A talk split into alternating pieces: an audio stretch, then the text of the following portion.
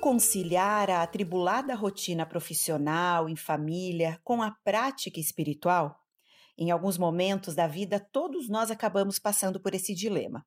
E para nos orientar a respeito do tema, ninguém melhor do que o sensei primaz da comunidade Daisen, Monge Gensho. Nós estamos iniciando mais um episódio do Olhar Zen. Olá, sensei, como sempre, muito felizes em podermos contar com suas preciosas orientações. Ah, muito obrigado pelas suas palavras gentis. É um prazer para mim poder estar servindo, ajudando as pessoas a compreenderem o Dharma. Pois é, sensei. E o senhor é um grande exemplo dessa conjunção, desse equilíbrio, porque até bem pouco tempo, além de ter todo esse serviço ao Dharma, o senhor conciliava com uma vida profissional, de consultor, já atuou como executivo de empresas por muito tempo. E aí, se para nós, que somos simples praticantes, muitas vezes essa tarefa se torna difícil, como um sensei que coordena toda uma comunidade consegue essa proeza? Qual é a fórmula desse equilíbrio?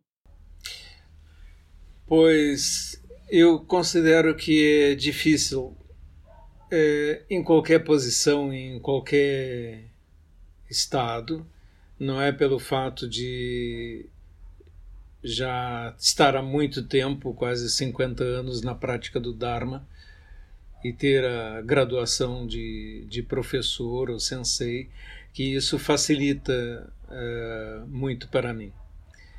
Todos os anos, e foram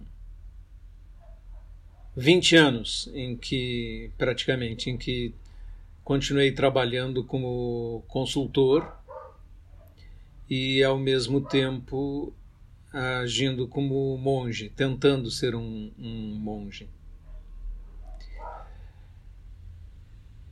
Essa cada vez que você mergulha no mundo do trabalho, no mundo executivo, no mundo de conflitos e competição, é como se você tivesse que girar uma chave na mente para poder uh, se conectar com aquele mundo, com aquele ambiente e conseguir raciocinar em termos empresariais. Uma maneira é encarar como um jogo. É exatamente como um jogo, como estar na frente de um tabuleiro de xadrez e raciocinar a respeito. Você não pode ter emoções. Cada vez que você coloca suas emoções, seu raciocínio sai prejudicado. Para que nós consigamos raciocinar com clareza, é necessário isentar-se. E nesse sentido, a prática do Zen ajuda muito, porque diminui o seu compromisso com as suas emoções e a maneira como sua mente é arrastada por elas. De modo que as virtudes, vamos dizer, da paciência e da tolerância, elas ficam mais desenvolvidas e isso facilita o seu trabalho. Não se envolver profundamente com os aspectos de ganhar ou perder é extremamente importante. Se você raciocinar em termos competitivos, isso vai criar um desejo de ganhar ou um medo de perder. E esses receios são exatamente aquilo que faz com que os jogos ganhem emoções. Você tem que ser capaz de jogar sem se comprometer com ganhar ou perder, o que significa isentar-se de colocar o seu eu no processo. Você não pode ganhar, você não pode perder. Você tem uma tarefa a executar, execute-a bem, mas tente manter a sua mente isenta das emoções que os jogos trazem.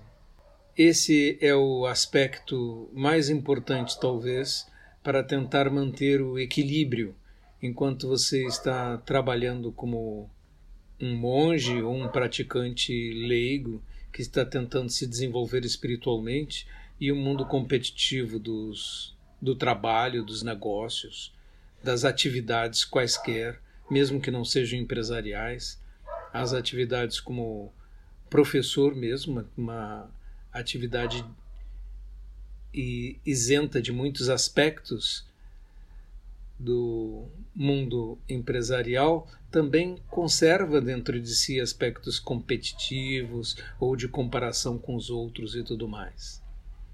É muito importante também não se comparar.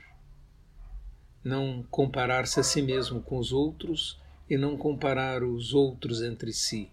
Fazer uma construir uma visão isenta desses aspectos vai ajudar você a lidar com o mundo uh, do trabalho e conservar sua prática espiritual. No entanto, como eu disse, existe uma dificuldade. Vez por outra você é arrastado por uma emoção e aí você vê quanto a sua prática espiritual ainda é falha, quanto você está distante de um controle absoluto. Por essa razão, no, na prática monástica, quando você está em monastério, ou quando você é um monge com votos completos, todos os envolvimentos emocionais de trabalho são deixados de lado para que você consiga ficar mais distante dessas tempestades das emoções que nos arrastam para um lado para o outro. Sensei, e justamente pensando eh, dessa forma, né, de como a prática monástica facilita de certa forma, né, a prática espiritual porque está isento disso tudo. É comum as pessoas muitas vezes quererem abandonar suas vidas profissionais ou mesmo em família e ir para o monastério para escapar, para fugir dessas dificuldades de lidar com toda essa complexidade? É uma fantasia bastante comum. No entanto, é, ela não se realiza, porque quando você se coloca na posição de monge, surgem todos os problemas da vida de monge. E quando você está no monastério, surgem os problemas normais da vida no monastério, as obrigações em relação a aprender uma determinada cerimônia ou executar uma tarefa bem feita. A, o fato de que os seus instrutores serão críticos sempre e você vai tentar agradá-los ou vai tentar em algum momento é, lutar contra a pressão que está acontecendo. Não existe uma atividade humana completamente isenta.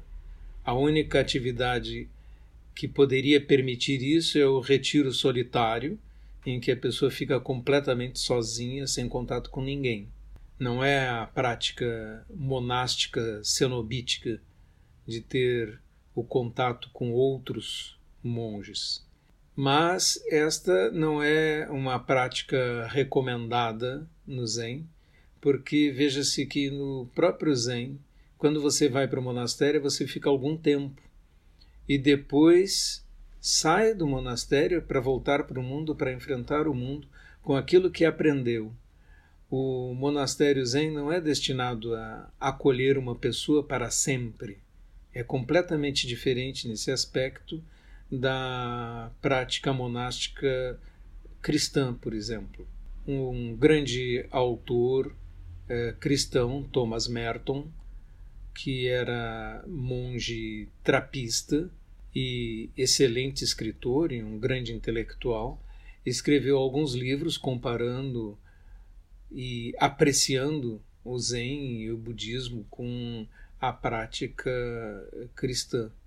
E ele disse que o monastério Zen é tão duro, tão difícil, porque ele já inclui o aspecto de que ele vai ser temporário, porque ninguém aguentaria um treinamento e uma rigidez tamanha durante toda a vida.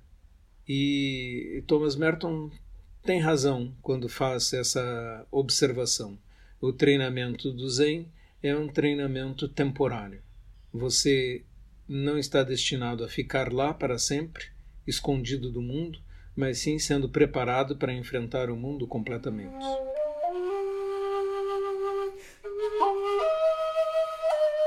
Inclusive, na comunidade da ICEM, isso é algo que o senhor reforça com muita frequência, né, Sensei? O senhor poderia falar um pouco sobre isso para a gente, sobre a importância da prática servir para a nossa vida pessoal, profissional?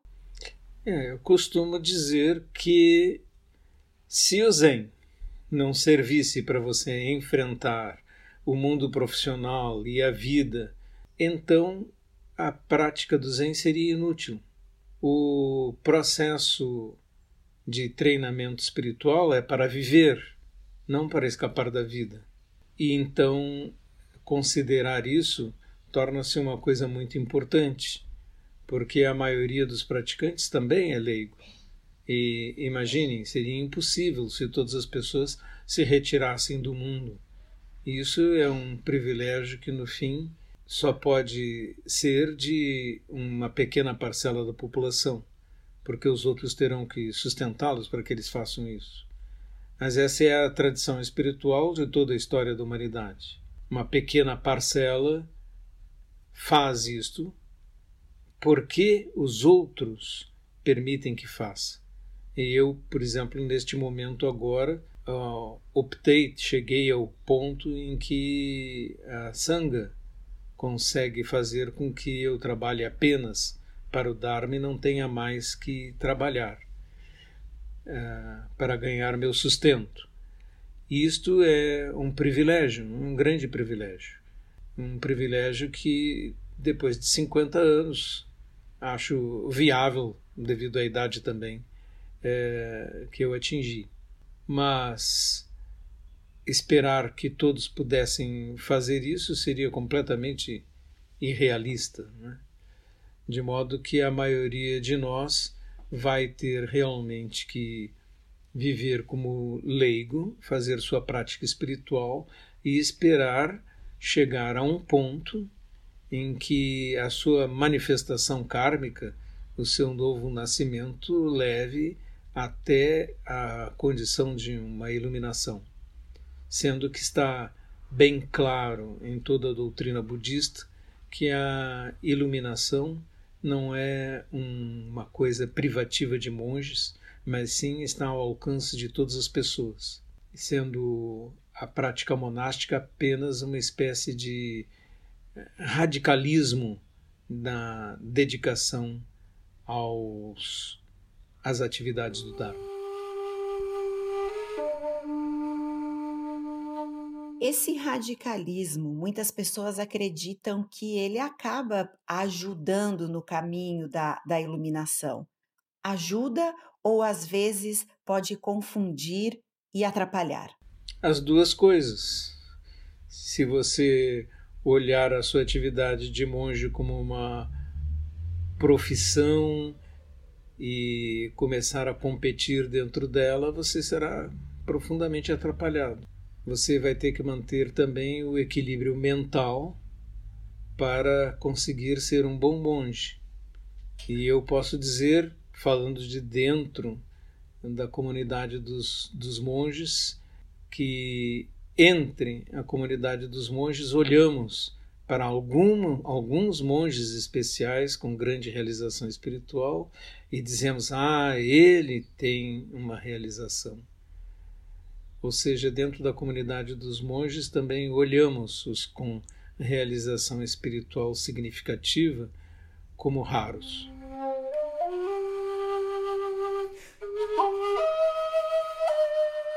Uma pessoa que tenha essa realização, então tem capacidade de fazer essa distinção, de distinguir e não se deixar levar por esses ventos da vaidade? Eu diria que deveria.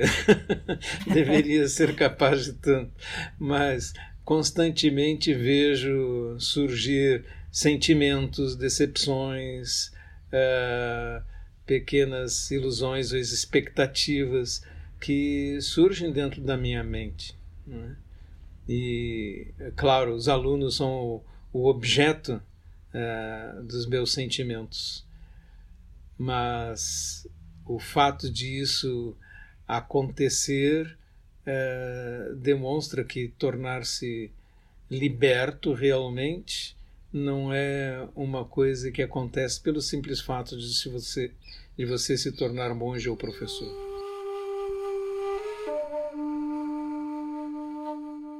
Levando em consideração essa orientação que o senhor nos dá, né, que, que a prática do, do, do Zen, o Zazen tem que ir para fora, tem que ir para a vida, a gente poderia dizer que, de certa forma, os desafios profissionais, os desafios de convivência social, eles são tão eficazes quanto um zazen ou não?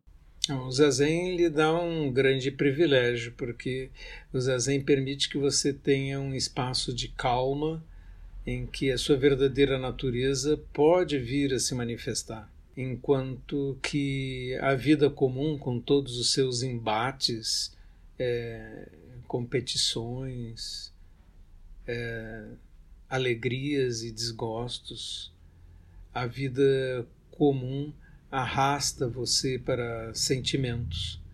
E o zazen é um espaço em que você pode escapar desse momento. Por isso, zazen torna-se tão importante e não é abandonado nem pelos mestres.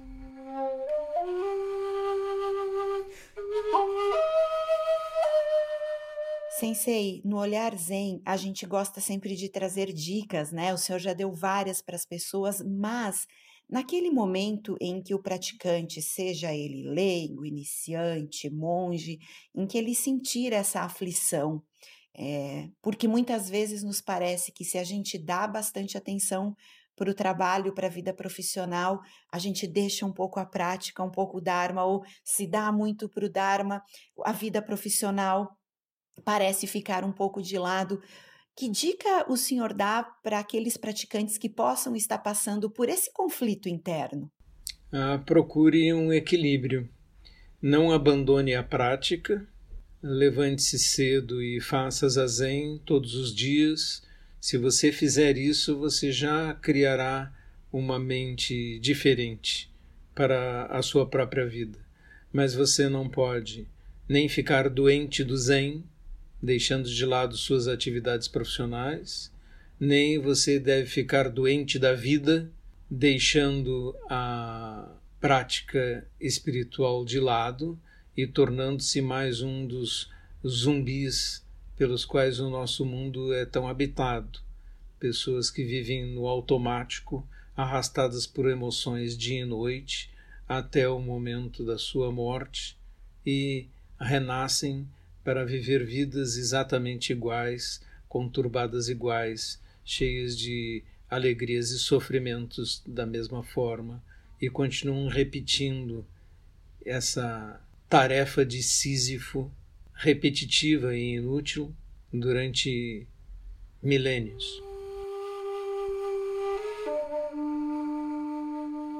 O senhor, inclusive, tem uma obra que já foi traduzida para vários idiomas, cujo nome é O Pico da Montanha Onde Estão Meus Pés, onde o Senhor relata exatamente essa conciliação entre esses dois lados é, da prática, o pessoal, o profissional, entre outros ensinamentos. O que, que o motivou a escrever essa obra, Sensei? Ah, eu a escrevi como alguém que trabalhava no mundo dos executivos e queria mostrar que a prática espiritual era possível para alguém trabalhando nesse mundo também. Então, é, muitas pessoas têm me solicitado que escreva uma continuação do pico da montanha, indo mais longe do que aquela pequena descoberta de que a prática espiritual é possível mesmo quando você está no mundo do trabalho. Então ele tem servido como um livro de iniciação ao Zen uh, para muitas pessoas. E uma continuação seria um aprofundamento da prática espiritual para níveis mais altos, o que é possível. Eu acredito que já achei uma fórmula que permitirá escrever a esse respeito. E vou tentar, prometo. Estamos ansiosos todos, aguardando, Sensei. É inegável que todas as pessoas que leem o Pico da Montanha, elas, para muitas, o Zen, o budismo é algo muito difícil de se compreender. O Dharma não é uma leitura simples, né? E o senhor traduz no Pico da Montanha tudo isso de uma forma que fica muito acessível para as pessoas. Aliás, como conversávamos é, mais cedo, assim como todas as suas palestras também, uh, nos ajudam muito a entender aquilo que a nossa prática do zazen ainda não, não conseguiu. Né? É, essa é a função do mestre Zen também, além de auxiliar o aluno no caminho, ajudá-lo a perceber as pedras, é, como se desse o mapa do tesouro? Ah, acredito que seja uma tarefa para um professor como eu, que tem essa uh, inclinação para explicar, não é? é? O meu nome mesmo quer dizer ensinamento, gain, quer dizer ensinamento ou profundo, uma coisa assim. Então, uh, o meu mestre mesmo, quando me deu esse nome Gensho, ele queria me dizer, faça isto, né? ensine, explique. É o que eu tenho tentado fazer.